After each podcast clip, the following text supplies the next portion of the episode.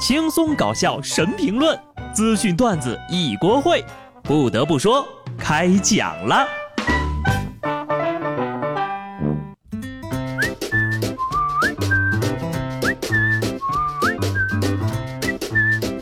Hello，听众朋友们，大家好，这里是有趣的。不得不说，我是机智的小布。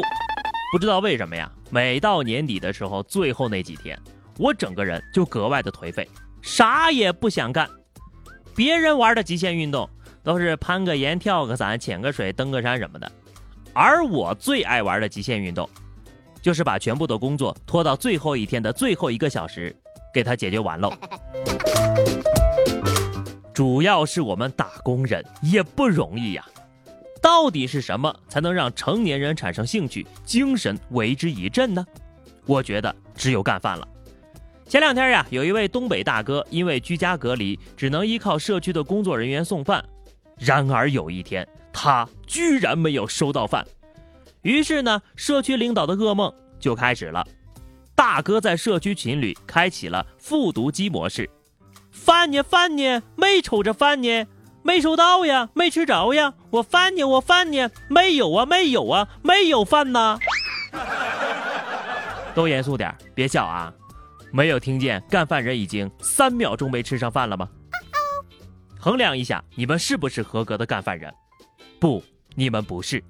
真正的干饭人不是三句离不开干饭，而是句句离不开干饭呐。嗨。大哥能有啥坏心思呢？大哥还不就是想干碗饭吗？银系铁，饭字钢，一顿不吃饿得慌。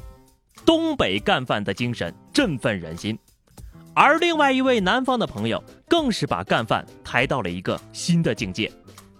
苏州站派出所民警发现一名女子尾随其他旅客出站之后，立即前往售票处退票。面对民警的询问，女子仍然嘴硬地说。没逃票呀！经调查，该女子呢自二零二零年九月份起，采用提前乘车、到站退票的方式，恶意逃票一百一十八次，诈骗铁路票款共计两千五百三十七块钱。据他交代呀，每隔几天呢，他就会从上海去苏州吃汤圆儿，以贴烧饼的方式，也就是尾随其他旅客进出站。去苏州吃汤圆儿。一看就是行家呀！话说哪家的汤圆这么好吃呀？九月份到现在累计逃票一百一十八次，所以这基本上是每个礼拜去个四五回啊！我服了，真是个人才！而且啊，逃票一百一十八回才两千五百多块钱，一次来回也就是五十块钱，这小便宜占的啊！汤圆店老板赶紧看看啊，他吃的汤圆是不是也是逃单的？嘴馋了想吃东西无可厚非，逃票可不行啊！天道好轮回，总想着占便宜，迟早有一天是要还的。上海一男子到店里买海参，见到店里没人呢，就分两次偷了三盒海参。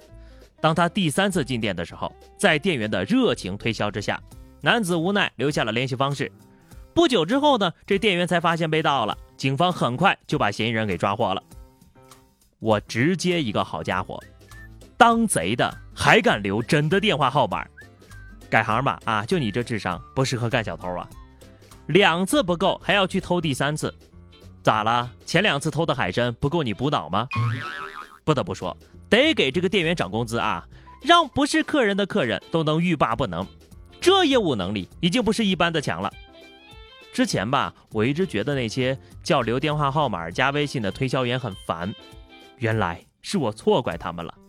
相信呢，在最强销售员的帮助之下，实名制盗窃啊指日可待了。对于喜欢不劳而获的人呢，那个小单间儿才是他的最终的归宿。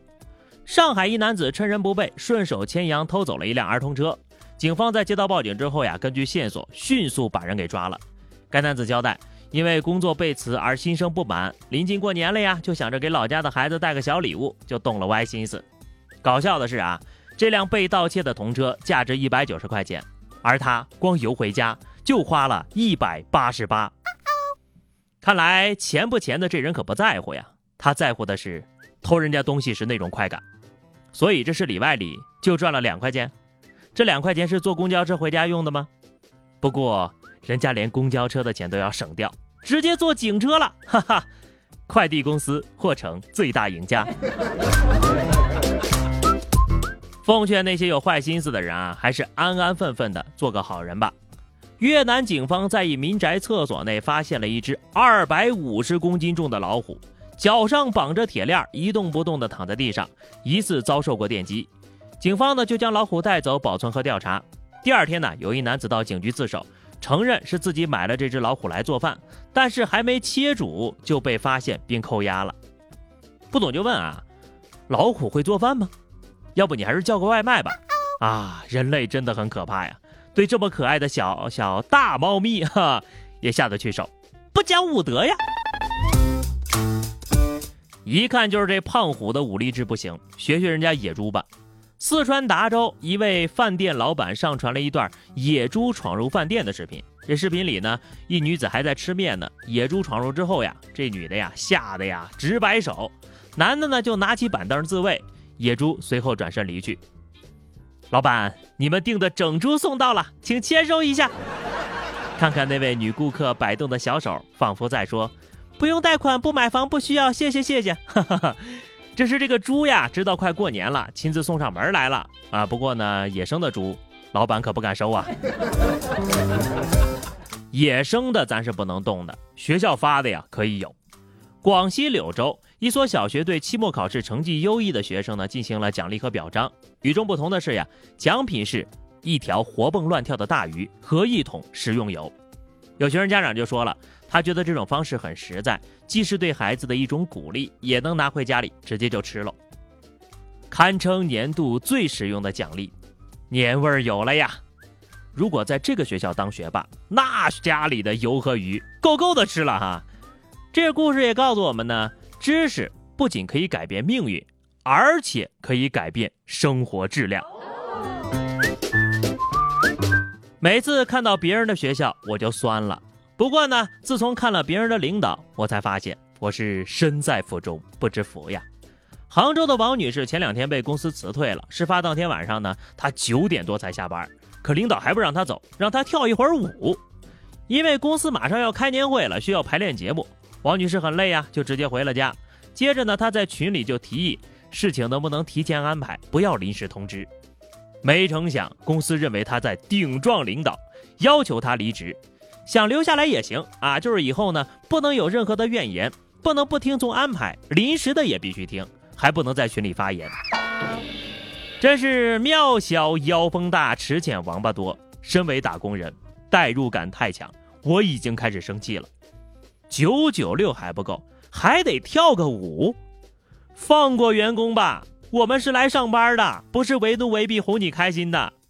领导要真喜欢看跳舞啊，你就掏钱请专业的舞队来。我相信啊，专业人士拿钱办事，一定比自家的员工跳得漂亮多了。下面这位啊，也是我见过比较难的打工人了。前两天啊，河南有两个骨科医生正在比赛扳手腕。搬着搬着呀，一个医生的骨头就被掰断了。扳手腕掰断手已经是非常惨了，而比扳手腕掰断手更惨的是，这位断手的医生还得自己给自己开药。这也太难了吧？是不是为了你们医院年底冲业绩呀？好家伙，狠起来连自己都给看哈！医院赚钱，医院花，一分别想带回家，愣是把骨科医生干成了高危职业，也是没谁了哈。骨科医生现身说法，掰手腕有风险，大家可别没事儿掰着玩了哈。那么问题又来了，这个属于工伤吗？好的，朋友们，那么以上就是本期节目的全部内容。关注微信公众号 DJ 小布或者加入 QQ 群二零六五三二七九二零六五三二七九，来和小布聊聊人生吧。下期不得不说，我们不见不散，拜拜。